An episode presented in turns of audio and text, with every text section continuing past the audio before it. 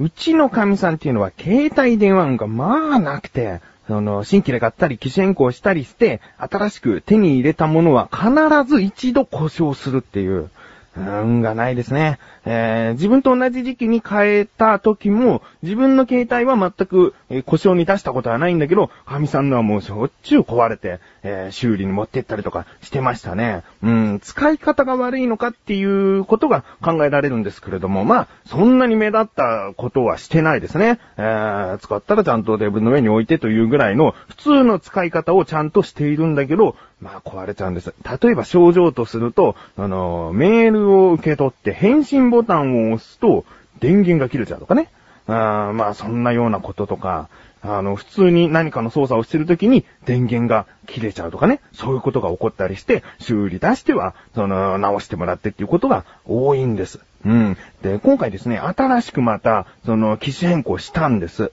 そしたら、しょっぱなからですね、電源を入れた、初めて入れた時から壊れていたということがありました。そのことで自分もあることに巻き込まれたというか、巻き込まれに行った話がありますので、タイトルコール後にお話しします。ということで、そろそろ機種変更をしたいんだけれども、いろいろな予定で来年になってしまう、えー、待ち遠しい自分がお送りします。菊池のなだらか向上心。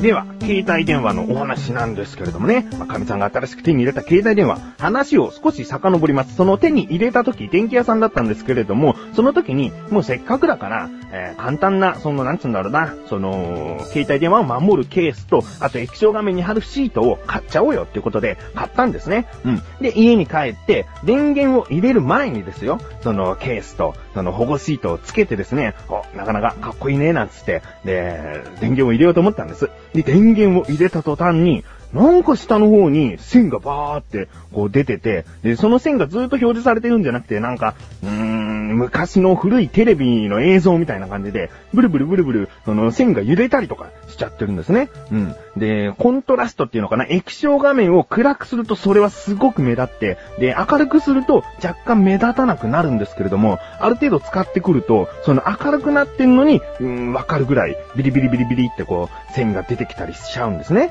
もうこんなものは初期不良じゃないですか。持ち運びの時だって指定のその紙袋持って、その普通に持って帰りましたから、えー、おそらく工場で生産してる時、出荷する時とか、そういうところで起こった故障なんじゃないかなと思ったんですね。えー、なので、神さんが、その、メーカーさんですね、携帯電話を出しているメーカーさんに電話をしたんですね。そしたらそれは故障として受け付けますと、こちらから、えー、受け取りに伺いますのでっていうことだったんですけれども、まあ、それは携帯電話だから、大回帰をその電話を売っているお店でもらってきてくださいと。その大会機を使えるようにして、故障していた電話は使わないでくださいと言われたんですね。うん。だけどね、まあ、取りに来てくれるということだけども、その電話ショップまで行く手間がね、ちょっとかかりますよね。うん、まあ、それはとりあえず、えー、どこ行っても仕方ないので、電話ショップに行って、大会機をもらって帰ってきました。うん。で、ちなみにその修理が終わったら、また電話ショップ行って、大会機を返して、で、修理してもらった携帯電話を使えるようにしてもらいに行く。っていうことが待ってるんですね。まあ、ここでちょっとめんどくさいっていうのがあるんですけれども、まあ、とりあえず、あの、大会機にしてもらって、えー、あとは取りに来てもらうっていうことだけだったんですね。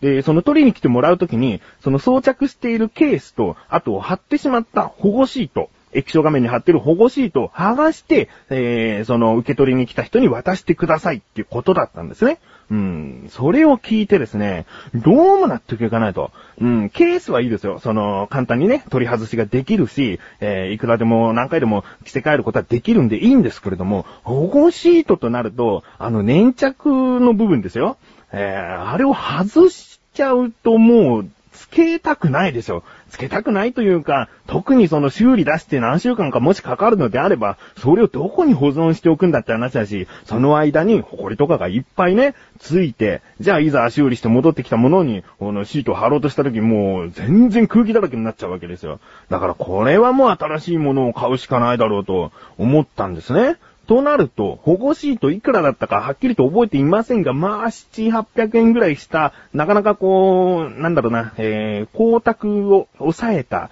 えー、見やすい気象シートみたいのを買ったんです。うん。で、これを外すとなるとね、まずその買った段階の7、800円。そしてもう一回買おうとした時に7、800円。2倍かかってしまうんですよ。うーん、なんか納得いかないな。だって、あの、しばらく使ってて故障したんであれば、別にいいじゃない。なんか、自分のちょっとした、あの、動作で、えー、故障してしまったのかなって思えるからまだいいんだけど、届いて初めて電源入れた時から壊れているものなのに、普通の故障品として扱われちゃうと、その液晶シートがね、なんとも言えない、なんか、こう、不満というか、えー、まあ、その液晶シート自体じゃないんですけどもね、その、いちいち電話ショップに行って大会機を取りに行ってとか、なんかその手間だとか、あと、新しいものを買った時ってその日やっぱ楽しみたいじゃないですか。ね、新しいものを手に入れたと、いろいろとこう、慣れるまで操作頑張ろうとか、なんかまあ、頑張ろうというか楽しもうっていうのがあるじゃないですか。そのモチベーションが一気にもう下がってしまってるわけですよ。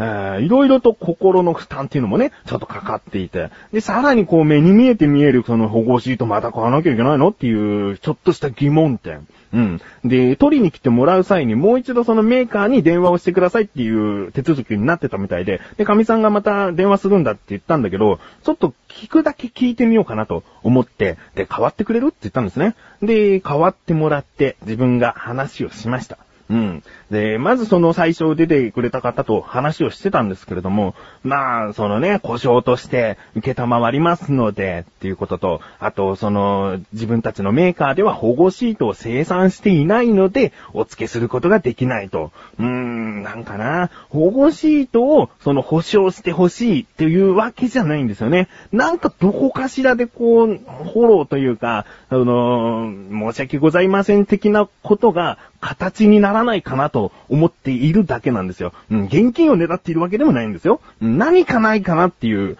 気持ちなんですよ。うん。で、いろいろとね、こう、買った段階から壊れていてとか、まあいろいろと事情を話したらですね、ちょっと別のものにおつなぎしますのでってことで、そこのメーカーの、その、故障サポートセンターみたいなところのもう一つ上ぐらいのなんかセンターに繋がれましてですね。で、その、また出たんですね。えー、女性だったんですけれども。でも、そことのやりとり、もともと話していた人と、その次に話をする人との、その連絡がうまくいってたみたいで、自分がもう一度一から説明することなく、ちゃんと状況を理解してくださってたんですね。うん。で、まあ、向こうの方はずっと話をしてくださって、よくよく聞くと、シートを、えー、お選びできませんが、えー、このシートを買ったんでこのシートを付けてくださいとか、そういうことはできませんが、何かしら液晶を保護するシートをお付けして、その修理した携帯電話と一緒に配送してくれるということだったんですね。うん、もう自分がこう、アードコーダー言わなくても、もうなんとなく理解してくださっていて、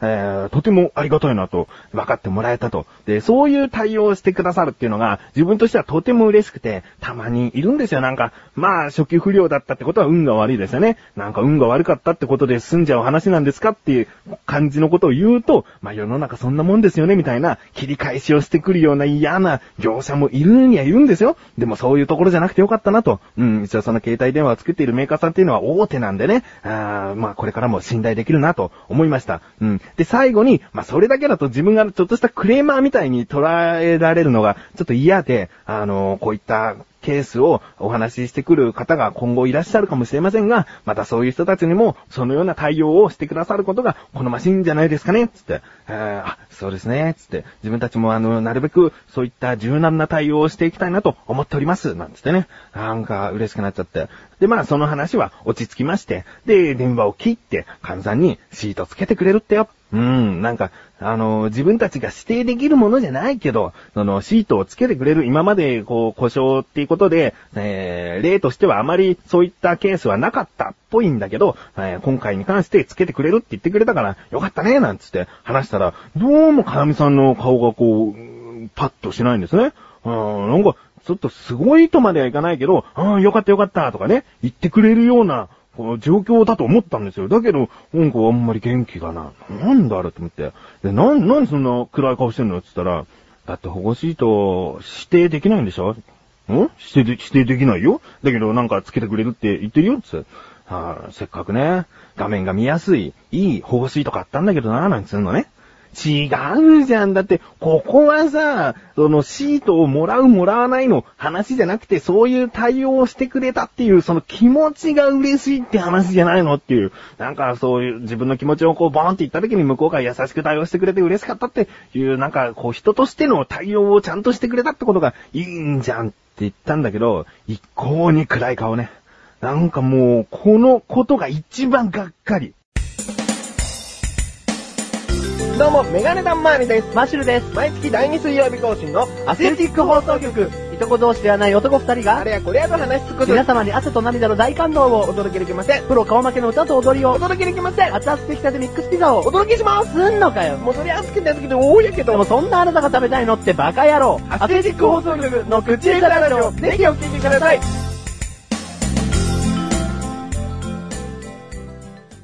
まあ、この話はね、ラジオで話すからな、なんつって、あの、笑い合った仲のいい夫婦でございますので、あんまりご心配はいりません。まあ、心配している人なんかね、いないと思いますけれども、えー、じゃあ、こんなに参りましょう。自力80%。このコーナーでは日常にある様々な疑問や質問に対して自分で調べ自分で解決していくコーナーでもあり、リスナーの方からのご相談や悩み解決していくというコーナーです。今回は自分からの疑問でございます。えー、まあ、最近ですね、とんかつを食べる機会があったんですけれども、その時の疑問でございます。とんかつなどの揚げ物になんでキャベツってついてるの？ですね。もう絶対ついてると言っても過言じゃない。まあ、お店の場合ですよ。家ではどういったものをつけているのかっていうのはご自由ですからね。えー、まあ、お店行くと大体ついてるじゃないですか。なんでかなと思って調べてきました。ここからが答え。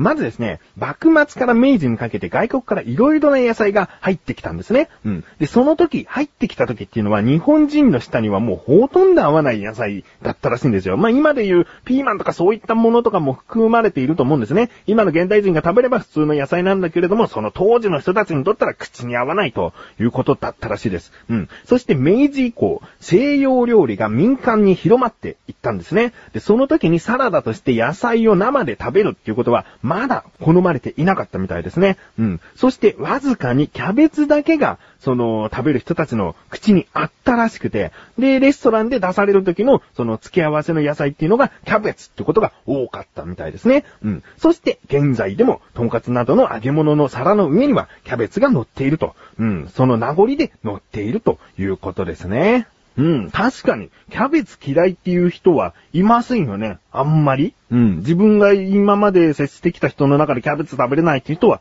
いないな。うん。だから、でも、こういうことも考えられますよね。ピーマンが、その時、えー、明治以降、その、日本人は好きだ好きだ、食べれる食べれるってなってたら、ピーマンの千切りが、とんかつとかと一緒に乗っていた可能性があったと。うん。その時の日本人の舌というのが、今でも影響してきてるということですね。え、キャベツ。自分は大好きです。醤油かけて食べるときもあるし、とんかつのソースをそのままつけて食べるときもあります。うん。ということで、こういった感じで日常にある様々な疑問や質問の方をお待ちしております。投稿フォームよりなだらか向上心を選択して、どしどしとご投稿ください。以上、自力80%でした。